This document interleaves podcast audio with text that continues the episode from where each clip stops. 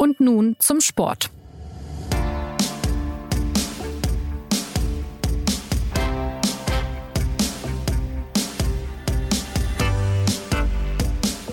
Herzlich willkommen zur neuen Folge des SZ Sport Podcasts.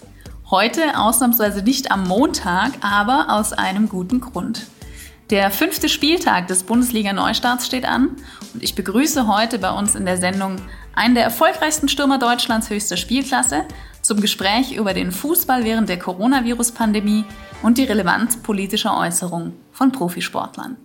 Mein Name ist Anna-Andrea und ich freue mich sehr, dass uns heute Nils Petersen vom SC Freiburg zugeschaltet ist. Hallo, Herr Petersen. Hallo, guten Tag, hallo. Wir starten gleich nach einer kurzen Info unseres Werbepartners.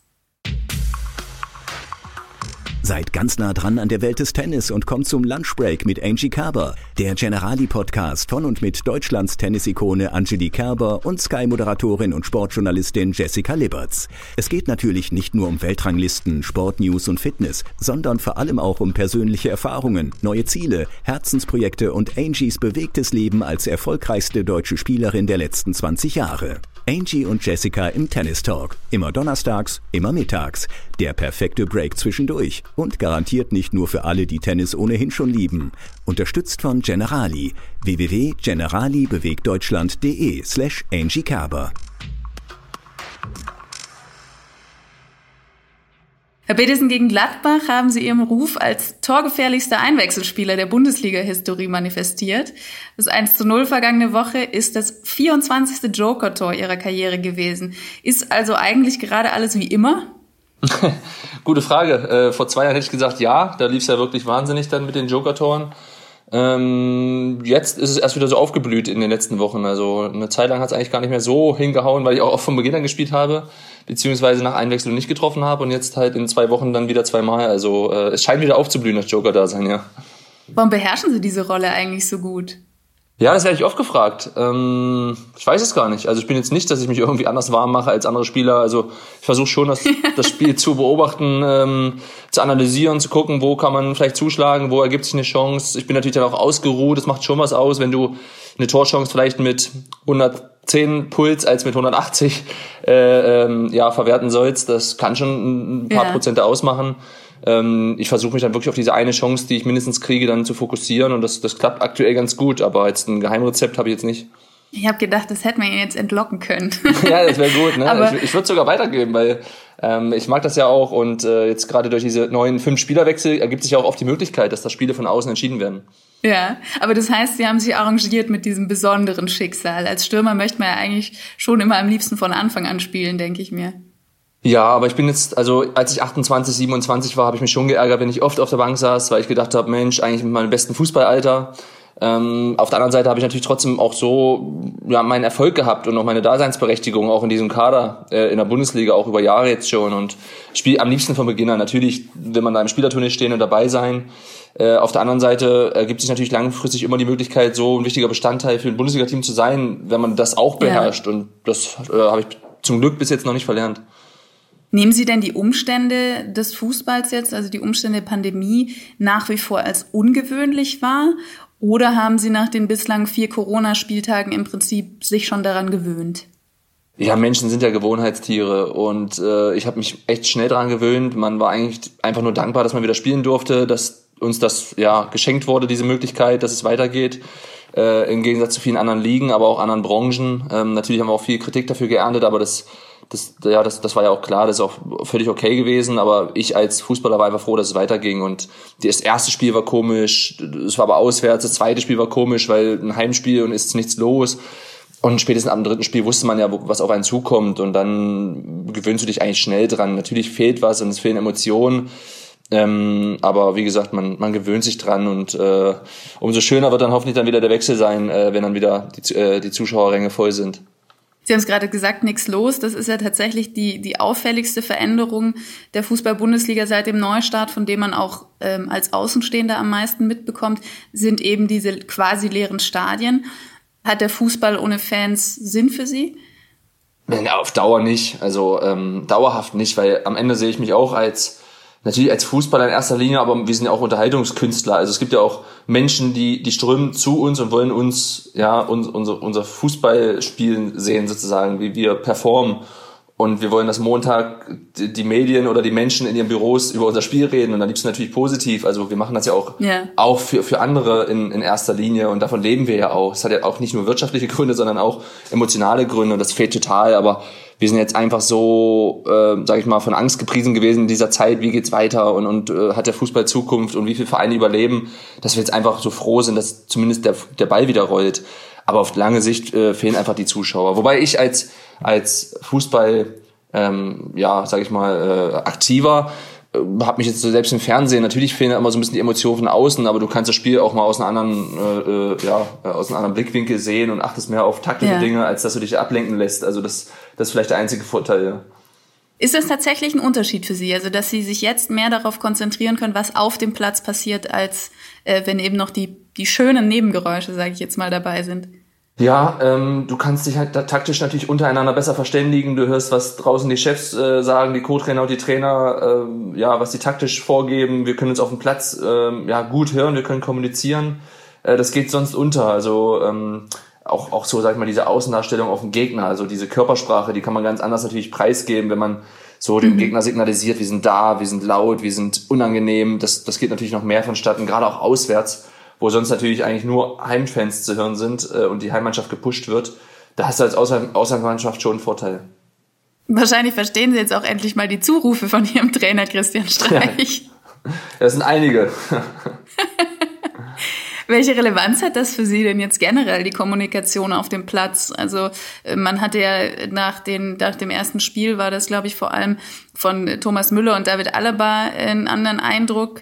Äh, lernen Sie manche Mitspieler und auch manche Gegner jetzt ganz neu kennen? Ja, es kann schon sein. Also äh, gerade Spieler, die sonst eher ruhig waren, äh, wo das auch untergegangen ist im großen Stadion, werden jetzt auch mehr in die Verantwortung geprescht, sage ich mal, dass die dann auch ähm, ja, äh, lautstärker kommunizieren, auch merken, was das für Vorteile mit sich bringt, wenn man kommuniziert, äh, wenn man äh, auch diese Emotionen einfach zeigt. Ähm, das ist schon gut. Also es bringt auch viele Spieler nach vorne. Auch junge Spieler werden dann in diese Verantwortung gezogen, dass man einfach auch da äh, sich entwickeln kann äh, auf diesem Gebiet. Ähm, ich finde das wahnsinnig spannend auch für, für viele Spieler dann und auch natürlich mit gegnerischen Spielern. Da lernt, man ja auch viele Spieler, die man sonst nur aus dem Fernsehen kennt oder die man zweimal im Jahr sieht, anders kennen einfach nochmal, weil man da diese äh, eigene Kommunikation versteht, ob da was dahinter steckt oder ob das eher ein, ein taktisch veranlagter ist oder es geht, geht ja über die Emotion. Also viele Spieler kennt man ja sonst nur so wirklich auch äh, wie, wie ein Fan, sag ich mal, aus dem, aus dem Fernsehen. Und jetzt kriegt man einfach nochmal ja. ein anderes Bild oder jetzt kriegt man auch mal eine, eine, höhere Wertschätzung für zum Beispiel einen Thomas Müller, der halt nochmal eine, eine andere Aufgabe übernimmt, als nur Tore vorzubereiten, sondern auch eine Mannschaft mitzuführen. Und das geht natürlich dann gerade nicht unter in, in dieser, ähm, ja, in dieser, in diesen leisen Stadien. Gibt es da einen Spieler ähm, oder vielleicht auch einen Trainer, kann ja auch sein, ähm, von dem Sie da jetzt in der, in der neuen Umgebung am meisten überrascht waren? Mm, ja, also ich, ich bin einfach von der Performance von Bayern München überrascht, äh, dass sie sich da nicht aus der Ruhe bringen lassen und dass sie ihren Stiefel weiter so runterspielen, so äh, besonders. Äh, die Spieler wurden ja schon angesprochen, Alaba, Müller, das äh, fällt ja auch auf im Fernsehen, dass da ein paar Spieler dann auch ähm, ja, das, das äh, Sprachrohr der Mannschaft sind und das machen sie clever, das nutzen sie gut. Auch Leon Goretzka rutscht jetzt ja auch in diese Rolle des Führungsspielers rein, wo man merkt, er ist sehr, sehr agil und auch äh, ähm, ja, äh, verbal gut unterwegs. Also ähm, da klar machen die Bayern wieder den Unterschied. Und bei Ihnen beim SC Freiburg, sind Sie vielleicht jetzt auch jemand, der, der sein Spiel verändert hat oder sein Auftreten? Ah, ich habe meins jetzt eigentlich nicht so verändert. Ähm, ich versuche immer zu kommunizieren, auch in Trainingseinheiten oder äh, in Spielen, wo man es dann auch mal nicht hört, aber versuche schon zumindest dahingehend zu helfen, weil ich natürlich auch das Spielfeld von der anderen Seite überblicke. Das heißt, ich sehe vielleicht bei uns, ähm, weil, ich, weil ich mit dem ähm, ja, Gesicht zu unserem Tor stehe, als manchmal als einziger von der Mannschaft sehe ich vielleicht, wenn irgendwo sich eine Lücke auftut, wo, wo wir nicht gut stehen, ähm, gerade wenn der Ball oder wenn ich mal überspielt bin, äh, ergibt es für mich die Möglichkeit, da schon was zu erkennen und das dann auch gerade ans Mittelfeld weiterzugeben. Ähm, das versuche ich schon einzusetzen, diese Möglichkeit äh, weil man auch in dieser Hinsicht natürlich äh, vielleicht dann auch wichtig für die Mannschaft ist, ja, wenn man mal nicht gut performt, dass man aber zumindest ähm, organisatorisch auf dem Platz mit gut unterwegs ist und der Mannschaft so hilft. Also das hat schon ähm, auf alle Fälle Vorteile. Die Kommunikation ist ja das eine, äh, die wirkt sich natürlich extrem äh, aus auf, auf viele Bereiche. Wie hat sich denn der Bundesliga-Fußball spielerisch aus Ihrer Perspektive unter diesen aktuellen Bedingungen und eben der Reduzierung auf die vermeintliche Essenz verändert? Ist er offensiver geworden oder, oder merken Sie gar keinen Unterschied oder was sind da Ihre Beobachtungen? ich habe gedacht, er wird offensiver. Ich habe gedacht, dass mehr Tore fallen. Ähm, ich habe gedacht, dass ähm, ja einfach mehr Offensivspektakel ist oder dass offenere Spiele sind. Aber die Mannschaften sind taktisch so gut geschult. Es, äh, das, das, sieht man einfach. Auch wir. Wir sind ja auch keine Mannschaft, die jetzt wirklich ähm, ja, äh, äh, ein Offensivfeuerwerk abbrennen, abbrennt. Wir wollen es, aber wir wissen schon, dass wir oft äh, Phasen im Spiel haben, wo wir dann auch mal in die eigene Hälfte gedrückt werden, gerade gegen sehr, sehr gute Gegner. Ähm, und dann ist unser Spiel immer noch sehr taktisch geprägt. Wir lassen uns dann jetzt irgendwie verändern, weil jetzt keine Zuschauer da sind. Ähm, Im Gegenteil, gerade auch in Heimspielen, wenn manchmal äh, wir auch mal eine Ruhephase wollen, wenn wir mal den Ball äh, bei uns halten wollen, dann spielen wir auch mal eher zurück. Dass wir natürlich einen Zuschauer natürlich nicht so oft sehen, ja, dann, ähm, aber jetzt kann man natürlich mal getrost den Ball auch öfter mal zurückspielen, weil natürlich ähm, ja, kommt da, kein Protest. der Druck abfällt. Ja, also versteht natürlich auch jeden Fan, der kommt und sagt, äh, ich will hier ein Offensivspektakel sehen und ich möchte am liebsten fünf, fünf Tore sehen. Ähm, und manchmal beugt man sich dem auch und spielt eher nach vorne, weil man sagt, oh, sonst kommt jetzt hier wieder ein Rauen und wir müssen jetzt nach vorne spielen. Aber manchmal ja. hast du auch gar nicht einen großen Druck. Wenn du gegen eine Topmannschaft 0-0 äh, hältst wie gegen Gladbach nach 50 Minuten, dann kannst du den Ball ruhig mal zurückspielen. Aber ich verstehe jeden Zuschauer, der sagt, ich möchte hier unterhalten werden, klar. Welche Mannschaften kommen denn besser und welche schlechter mit der aktuellen Situation klar? Von denen jetzt äh, können Sie es wahrscheinlich am ehesten sagen, gegen die Sie schon gespielt haben, aber vielleicht auch aus der Beobachtung heraus? ist ganz schwierig zu sagen, weil natürlich am Ende die Ergebnisse immer stehen. Aber wenn ich zum Beispiel an unsere Spiele denke, wir haben zum Beispiel gegen Bremen sehr, sehr, sehr gut gespielt und hatten unfassbar viele Chancen und verlieren am Ende 1-0.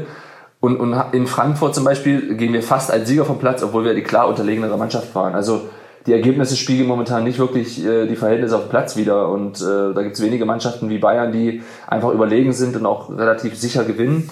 Aber man sieht, Leipzig zum Beispiel hat Probleme in Heimspielen, die gegen Paderborn oder gegen uns, ähm, gegen Hertha, haben sie nicht gewonnen, haben Punkte gelassen. Äh, dementsprechend ja. ist es auffällig, dass sich die Auswärtsmannschaften schon leichter tun. Also ähm, ich spiele aktuell auch ganz gerne auswärts. Äh, da haben wir auch die meisten Punkte jetzt geholt. Gut, gegen Gladbach haben wir gewonnen. Aber sonst ähm, haben wir in Frankfurt und Leipzig gut bestanden und ähm, ja, auch viel zugelassen, aber die, die Tore sind nicht reingefallen. Und ich glaube schon, dass ähm, ein Publikum äh, schon mal ein Bein ins Tor schreien kann. Das ist ja bei uns auch oft der Fall. Ich wollte gerade sagen, Freiburg ist ja auch eine Mannschaft, die sehr von diesem Spirit der Fans auch lebt. Ja. Ähm, da hat man wahrscheinlich schon eine gewisse Umgewöhnungsphase auch gebraucht. Total. Also es geht ja schon los, wenn wir hier zum, zum Stadion kommen. Also wenn ich sonst von zu Hause losfahre, dann, dann kommen mir die, die ersten Fans schon morgens um neun entgegen und reisen mit Zügen an und mit, äh, mit Bussen und dann sieht man hier äh, Fahnen und Trikots und Schals und alles und Jetzt ist einfach, äh, ja, wie Alltagsstimmung am Wochenende. Das ist schon total ungewohnt und du kommst in ein leeres Stadion, die Musik ist leise, man hört äh, Stimmen von überall.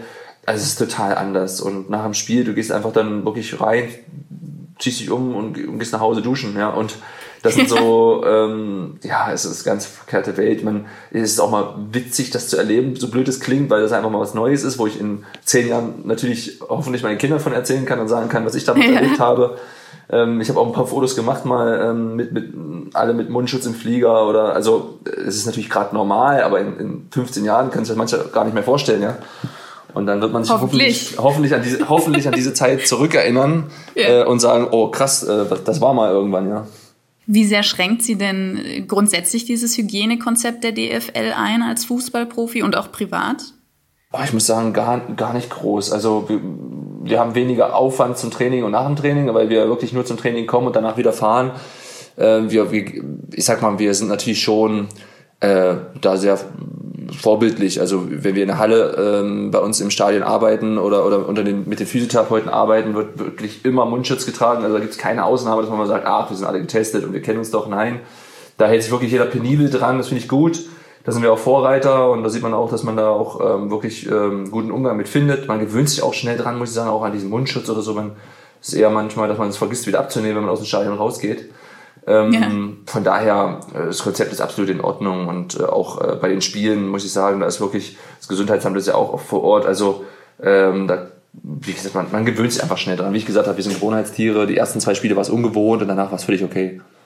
Vorhin hatten Sie schon angesprochen, als die gesellschaftliche Situation ähm, unter der Pandemie noch eine ganz andere war, hatte der Fußball, der Profifußball ja schon begonnen, über ähm, einen Neustart der Saison zu sprechen. Und da gab es eben die Kritik aus der Gesellschaft, da haben Sie jetzt schon gesagt, die konnten Sie nachvollziehen.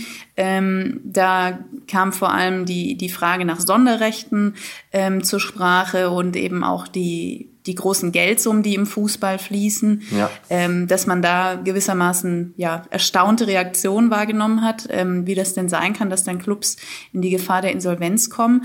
Ähm, wenn Sie das alles mit reinnehmen, was in den vergangenen Wochen passiert war, was vielleicht auch offen gedeckt wurde durch die Krise, haben Sie jetzt einen anderen Blick auf den Profifußball? Also ich habe jetzt nicht die Augen verschlossen in den letzten Jahren. Ich wusste ja schon, was da für Summen fließen, was äh, Berater verdienen, was Vereine verdienen, äh, welche Sponsorengelder fließen. Das, das liest man ja. Es ist ja auch öffentlich transparent, aber wenn man natürlich dann das große Ganze sieht und gerade in so einer Phase wie jetzt in der Pandemie, dann hat man natürlich kein gutes Licht auf den Profifußball, ist ja klar, weil das einfach auch Unsummen sind, die da mittlerweile bezahlt werden. Das ist völlig normal. Und das natürlich dann auch andere Branchen, die benachteiligt sind, auch die benachteiligt waren in den letzten Jahren, vielleicht auch gegenüber dem Profifußball zum Beispiel, auch andere Sportarten, andere Sportler, äh, dann ist ja auch ganz normal, dass, dass dann Kritik aufkommt. Also das haben wir natürlich uns auch selber irgendwo eingebrockt. Auf der anderen Seite wird natürlich auch dieses Geld einfach im Fußball bezahlt. Das heißt, die Stadien ja. in Deutschland, gerade in Deutschland auch, sind alle voll, bis, bis in die dritte Liga äh, werden da die, sind da die Tribünen voll. Ähm, da staune ich selber immer auch gegenüber dem, dem Ausland, wie was in der zweiten Liga auch los ist. Äh, die Sponsoren möchten, stehen Schlange, möchten natürlich dann auch irgendwo ähm, ja, uns unterstützen. Wir nehmen es ja dankend an. Es ist jetzt nicht so, dass wir irgendwie sagen, äh, wir möchten hier ähm, die großen Transfers machen und brauchen die, die äh, alle Gelder und nehmen Gelder ein, die eigentlich woanders ähm, äh, besser äh, äh gebraucht werden. Natürlich werden auf, in ganz anderen vielen Stellen Gelder gebraucht, die im Fußball fließen. Aber die Leute unterstützen den Fußball gerne, weil Fußball hat einfach einen wahnsinnigen Stellenwert in Deutschland. Die Stadien sind voll, die Medien sind voll. Ähm, es wird gerade jetzt, wenn die Stadien leer sind, wird jeden Montag trotzdem über die Spiele wieder geredet. Also ja. der Fokus liegt ja dann doch wieder auf dem Fußball. Und wir haben halt, Deutschland ist ein Fußballland und die Hälfte liebt's, oder ich sage mehr als die Hälfte. Und natürlich gibt's dann auch welche, die es hassen. Das ist auch völlig okay. Und gerade die werden natürlich dann auch sagen, dass es ungerecht ist. Und das muss man auch einfach akzeptieren und verstehen als, als Fußballer. Aber ich als Arbeitnehmer, wenn mir mein Chef sagt, Montag geht's wieder los, wir trainieren wieder, wir spielen wieder, natürlich gehe ich dann gerne hin und freue mich, weil das ist halt meine Leidenschaft. Klar. Und ein Wirtschaftsunternehmen, wie es auch der SC Freiburg ist, wird immer sagen, es muss weitergehen, der Ball muss rollen. So wie die Gaststätte sagt, ähm, ich will wieder Essen und Getränke ausgeben, damit ich Umsätze mache. Ähm, und wir haben halt das Glück, dass halt der Fußball halt einen großen Stellenwert hat, deswegen ging es bei uns auch früh wieder los. Das, das kann man auch Glück nennen, ja. Sehen Sie denn bestimmte Bereiche, wo Sie sagen, okay, da müsste sich aber jetzt äh, spätestens nach, nach der Krise, die das äh, teilweise ja gezeigt hat, äh, wirklich dringend was tun und, und der Profibetrieb aus dieser Krise lernen und sich verändern? Gibt es da konkret Bereiche? Ähm, also ich finde erstmal sowieso im, im, im Fußball natürlich, ähm, so blöd es klingt, kann diese Pandemie auch was Gutes bewirken, gerade für Vereine, die schlecht gewirtschaftet haben, die ungesund gelebt haben dass man mal merkt, es gab, es gab ja auch Vereine in der Vergangenheit, denen hat zum Beispiel ein Abstieg gut getan, weil sie mal richtig den Verein durchlüften konnten und auch mal wieder von, ja. von Null anfangen konnten. Und, und so ist jetzt auch die Pandemie für manche Vereine, weil man erstmal sieht, wie schlecht man wirtschaftet und ähm, wie schlecht auch Einzelne in den Verein gewirtschaftet haben, dass das mal aufgedeckt wird so ein bisschen, dass man merkt, das kann doch nicht sein, dass man da wirklich nach ein, zwei Monaten Probleme kriegt.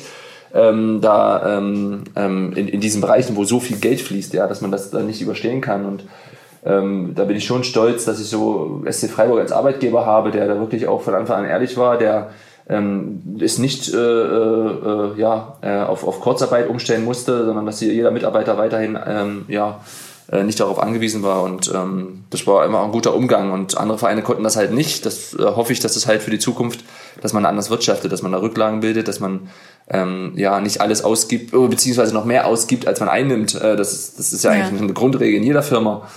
Und ja. ähm, das ist gut, dass es aufgedeckt wird, ja. Ein anderes Thema, das gerade sehr präsent ist, ist die politische Positionierung von Sportlern. Seit dem gewaltsamen Tod des Afroamerikaners George Floyd durch einen Polizisten gibt es auf der ganzen Welt Proteste gegen Rassismus und Diskriminierung. Unter den Sportlern, die sich positioniert haben, waren auch Bundesliga-Profis, wie zum Beispiel Dortmunds Jaden Sancho oder Gladbachs Markus Thüram. Auch Mannschaften und Clubs haben Stellung bezogen. Ihr Trainer Christian Streich findet ja auch oft die treffenden Worte. Ja. Finden Sie das ist in der Deutlichkeit längst überfällig gewesen und Fußballer sollten eigentlich ohnehin politischer sein? Also ich, natürlich ist es äh, keine Frage, dass es längst überfällig war. Ja? Man versucht ja irgendwie schon seit Jahrhunderten da irgendwie was dagegen zu tun und immer ist es noch ein akutes Thema, ähm, was, was leider immer noch wieder äh, ähm, ja, aus, dem, aus dem Schatten hervortritt. Und ähm, find's, ich finde es gut, ähm, dass sich Fußballer positionieren. Ich finde es gut, auch von der DFL, dass man da jetzt das nicht bestraft hat, weil das wäre auch nicht gegangen. Und ähm, natürlich sollen Fußballer auch ihre, ihre Meinung haben, sie sollen sie auch nach außen äußern, aber man muss natürlich aufpassen, dass man, dass da auch eine, eine ja, also wir, wir haben eine gute Reichweite, eine sehr gute Reichweite und die sollte man auch nutzen. Die nutzt ja auch Christian Streich auf der Pressekonferenz oder die nutzen Jane Sancho mit Fernsehübertragungen, dass andere Menschen sehen und immer wieder daran erinnert werden, was wir für Probleme haben, ist auch total gut. Ähm, ich habe jetzt, ich weiß nur nicht, ob man jetzt ähm, sozusagen, dass jetzt jeder Fußballer seine politische Meinung preisgeben muss, das weiß ich jetzt nicht, aber äh, auf ja. alle Fälle bei diesen Themen, die längst überfällig sind, finde ich es total gut, dass sich jetzt Vereine solidarisieren, dass Spieler sich zusammentun, dass vorm Spiel besprochen wird, komm, wir machen eine Aktion, wir tun was, wir tun wir zusammen, wir zeigen auch nochmal ähm, unsere Meinung. Das finde ich in dieser Situation jetzt gerade total angebracht und ist total richtig. Und ähm, haben Sie das beim SC Freiburg auch angeregt für die nächste Zeit? Also wir sind da auch im Austausch. Wir haben ja auch innerhalb der Liga ähm, natürlich auch einen, einen, regen Austausch. Man kennt ja auch viele andere Mannschaften, viele viele Spieler, ähm, die da auch äh, sich dafür total einsetzen und äh, da gibt es ja auch mal viele Vorreiter. Also ich glaube, da wird natürlich auch noch was kommen. Ähm, das ist ja auch ganz klar. War jetzt auch in Freiburg waren ja auch, glaube ich, 10.000 Demonstrierende auf den Straßen. Das ist ja auch eine Wahnsinnszahl. Und das zeigt ja auch, äh, wie viele dahinter stehen. Und dann sollte man sich als Verein auch nicht verstecken, klar.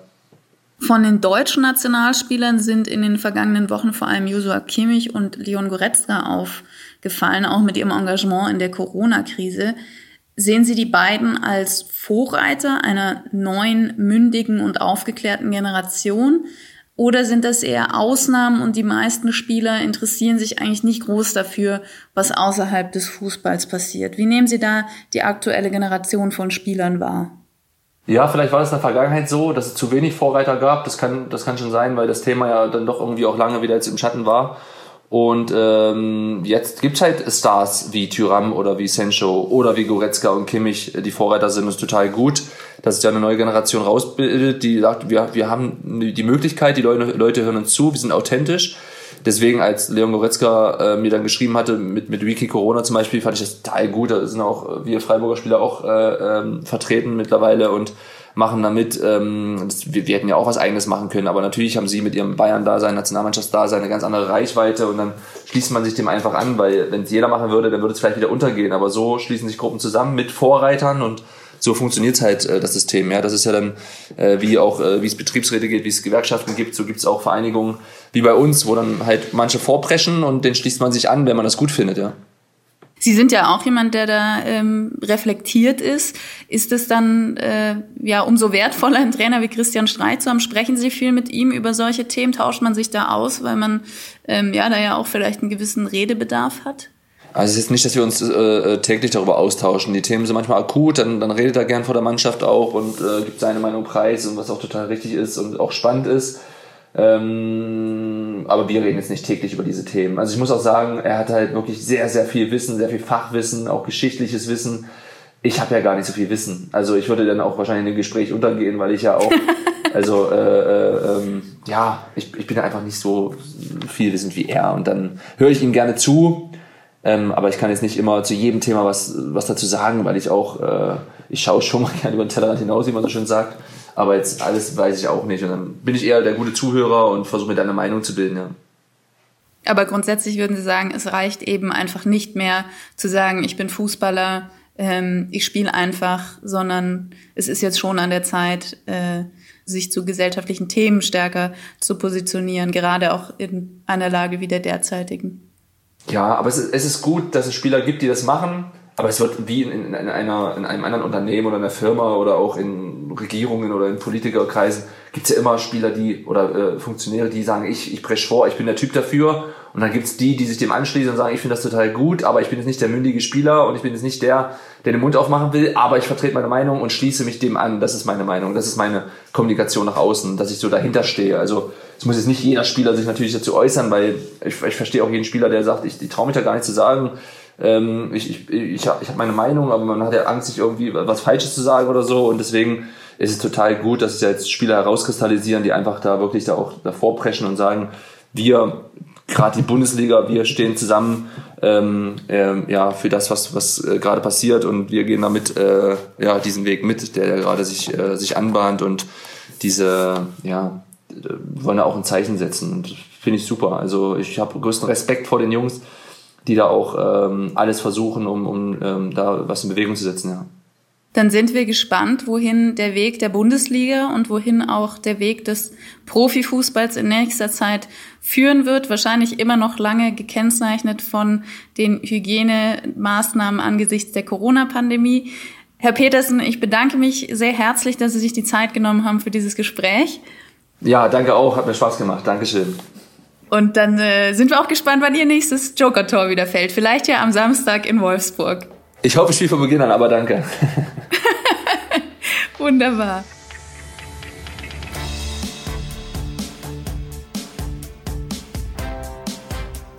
Wie Ihnen diese und unsere bisherigen Folgen gefallen haben, können Sie uns gerne per Mail an podcast.sz.de mitteilen und aktuell auch per Umfrage, die Sie unter www.sz.de slash Sportpodcast finden. Ich bedanke mich fürs Zuhören. Die nächste Folge gibt es wieder nächsten Montag. Bis dahin eine schöne Woche. Machen Sie es gut.